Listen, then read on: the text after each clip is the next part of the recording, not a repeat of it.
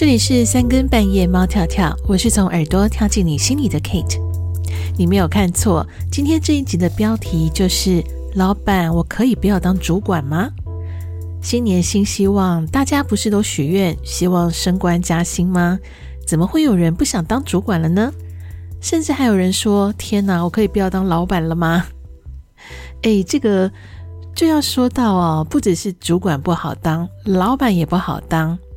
那么在聊这个话题之前呢，Kate 先预告一下，今天的节目呃结束前呢，Kate 会跟你分享哪几个星座在二零二四年的事业运会超级旺旺旺哦。好，前几天呢，Kate 和几个大学的嗯社团伙伴聚会哦，其中有一个学弟很优秀，他开了几间手摇饮还有炸鸡店，然后呢还有代理一个国外的行李箱品牌。那他的手摇饮还有炸鸡店呢？诶，都是加盟很知名的品牌哦，而且地点很夯，就在士林捷运站的旁边。嗯，大家可以去找一找，捧场一下哦。呃，他店里面的炸物真的很好吃，然后饮料呢变化也很多，都非常好喝。我们大家都觉得这个学弟应该是财源广进、高枕无忧啊。不过呢，学弟说啊，现在经营服务业最头痛的呢，就是在员工的管理。诶，正巧我也刚好这几天呢，听到就是在服饰业当店长的朋友说，现在工读生迟到临时不来，呃，店长只能关心，不能不能生气哦，不然他们真的会离职就不做了，这个问题就更难解决了。还有呢，这个店长朋友说啊。自从呢，他升到店长之后，以前下班呢会一起唱歌啊、吃宵夜、聊天的同事，现在也渐渐不太约他了，然后感觉起来就好像被孤立了。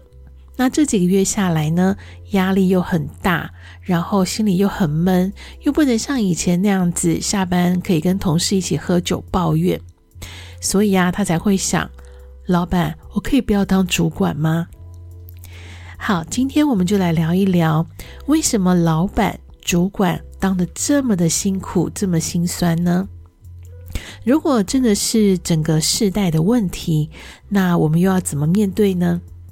毕竟工作还要做，店面还要开呀，总不能随时提心吊胆，生怕哪天没人了，老板或者是店长一个人累死吧。好，首先我们先来鼓励一下愿意在这个大环境之下经营服务业的老板们。有人说，当老板要有被讨厌的勇气，嗯，可能不止这个而已哦。当老板呢，你还要有傻傻往前冲的勇气。你可能倾家荡产，一夜之间就全部付诸流水，这也是必须要嗯先做好的这个勇气准备。至于被被讨厌呐、员工在后面抱怨，这应该已经是一个必然的现象。而且当老板或是当主管的，还要假装看不到、听不见，然后尾牙的时候，甚至还要自嘲一下，甚至还要上去唱歌跳舞，让员工欢呃喜欢哦，就要做一个很嗯很大气又亲民的老板。有人就说啊，现在的老板和主管啊，要讨好员工和部属，这样子才能留住人。嗯，不过你有没有听过一种领导风格啊，叫做服务式领导？其实我在一开始听到的时候呢，以为诶，这个服务讲的是呃，这个主管要替员工或部属做事情，把他们照顾得像主子一样，然后让他们的 kimochi 好一点，快乐的工作。其实不是这样的，原来呢，所谓服务式的领导是陪伴同仁一起成长，要像一个教练一样。这个概念在台湾还呃不太普及啊，尤其是在传统的产业，因为我们大多呢就是还是习惯呃听命行事，但是真的有听命吗？好像只是呃听着老板或者主管说的命令，但心里还会 murmur 一些事情吧。但是新兴世代的年轻同仁呢，会比较能像呃欧美国家的工作概念了，他们会比较相像一点，会认为呢，我是一个独立自由的个体，我没有义务要为你牺牲我自己，配合团体做什么。在加拿大曾经呃前一阵子有发生一个抗议行动，应该说是在 COVID 的时期间啦。就是因为呢，那政府啊，还有企业，他们呃，就是在 COVID 期间会要求大家配合一些措施，因为这是不得已的嘛，哈。那抗议者就认为呢，这样的行为是严重剥夺了人身自由。在个人意识抬头的时代，没有什么牺牲小我完成大我的这种精神了啦。那领导这样的团队呢，其实就会变得非常辛苦。它变成一个不是团队精神，而是你要变成照顾到不同的个人，还有他们要怎么样来一起跟着你在职场中解决问题。呃，在大型机构，主管可能就更难当了，因为呢，还有各式各样的考核，不只是主管会考核员工，甚至呢，还有呃部署也会考核这个主管的领导的呃表现。夹在公司和同仁中间的主管们啊，真的好难当哦。讲到这里呢，Kate 要推荐一本主管的秘籍，这一本呢是由时报出版的《敏感度领导》。疏离世代工作者必备的决胜关键。嗯，说实在的，现在服务业第一线的员工大多是很年轻的工读生，他们确实是需要职场上的教练来带领，学习如何来成为一个好的员工。所以，老板或者主管就要把命令的态度先抛开，当然也不是叫你委曲求全啦。而是希望能够用一个陪伴的态度，陪着员工一同成长，学习如何融入团体生活。其实说的现实一点，就算是打工，也应该没有人会跟钱过不去吧？既然大家都是为了生活，那就在职场中一起的练习。或许呢，这些年轻世代也很需要有一个好的典范，告诉他们该如何规划自己的。职涯如何有稳定的工作和收入？呃，我们也先来了解一下哦，究竟这几年开始进入职场的九年级生，他们有什么样的特色呢？嗯，这些九年级生哦，他们出生呢，其实就已经是行动网络的呃世代了，所以呢，在网络上穿梭，其实就跟呼吸一样自然。那这会让他们呢，从小就接触到了非常丰富的资讯，除了课本，还有世界各地的资讯啊。最让人佩服的是呢，这些九年级生，其实大家回想一下哦，他们其实经历了疫情，他们可以一个人在家学习，然后在疫情的隔离下完成大学的学业。这些大环境的大环境的这个状况哦，也造就了这个世代，他们有个特色。就是呢，他们知道这世界很大，他们也知道远距工作的趋势已经到来了，全世界都是他们的舞台，也知道自己有权利来选择，全世界都可以去闯，所以呢，他们有可能会诶抛下工作去国外的这个打工换宿一下，他们并不太会恋战一个工作的。那至于主管呢，如果你用教练式的管理。这个可能就要改变一下观念，就是你不是给命令，而是要让员工自己来说出他的规划。这些自我实现呢，即便是再小，也可以给予他们一些自我的肯定，让他们愿意为自己来努力。至于老板和主管，你既然掏心挖肺，也不一定留得住人，那么换一个方式，就一起来当员工的贵人。给他们一些专业的技能，让他们自己变得更好，也甚至呢，可以让自己变成更好的领导者。有时候想想啊，在管理团队的时候，究竟是领导还是在控制人呢？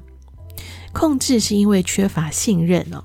在时报出版的《敏感度领导：疏离世代工作者必备的决胜关键》这本书当中就提到了。追踪和控制的不同呢，就是追踪它会给予自主性的一个弹性空间，会设置好检核点，然后接下来就是信任，信任他们会达到那个目标。好，节目要结束前呢，就来看看，嗯，Kate 刚刚一开始有答应你的，我们来看看二零二四年哪些星座会在事业运上面旺旺旺呢？好，第一名是狮子座，耶！网络上的预测是呢，二零二四年是属于狮子座的一年，属于狮子座的独特魅力呢，将会带来丰盛的果实。领导力还有满满的热情，能够让你的职场生活相当的顺利，机会也会越来越多。提醒你呢，在工作越来越顺利的同时，你也要保持谦虚，要跟团队保持稳定的合作。诶，Kate 是狮子座，有人跟我一样吗？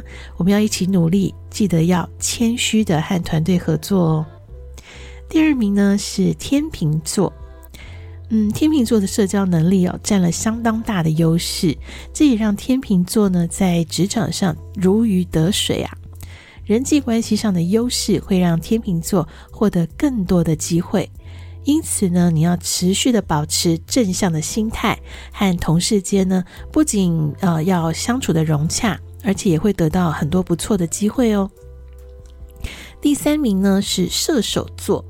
嗯，射手座是乐观开朗，而且对冒险很渴望的。那二零二四年你就即将要展翅高飞了。虽然你会遇到一些新的挑战，但是相信射手座本来就是很喜欢挑战的。那你在职场上呢，会获得认可，而且呢，可以提升自己的专业，让自己在工作上更有优势。第四名呢是水瓶座。对于水瓶座的朋友来说啊，二零二四年对你们而言是一个理理念、理想迸发，还有创新不断的一个时间点。所以呢，你可以多多发挥创意，跟伙伴一起合作，大胆的创作，呃，把你独特的见解表现出来，会加速你的事业发展哦。当各行各业都深受缺工的困境。经营者不仅要抢人才，还要想办法留住人才。所以现在其实已经有不少的企业主啊，尤其是服务业，不再把眼光放在想要离开的人，而是关心那些愿意留下来的人。一方面检讨员工为什么会想要离开，而且呢也思考：诶，这些愿意留下来的员工，是因为公司有做对什么吗？他们才愿意留下来。在这样的管理风格下呀，台湾其实就有不少公司会建立人才培育的机制，会鼓励员工进修，来培训他们考取啊一些相关的证照。而且呢，这些呃培训的过程也不会像过去会用什么合约来绑住。这种教练型的风格管理哦，经营者呢照顾的其实不只是员工的工作表现，还有他们的家庭甚至人生的规划。嗯，节目播出的时候呢，二零二三年只剩下半个月了，大家辛苦了。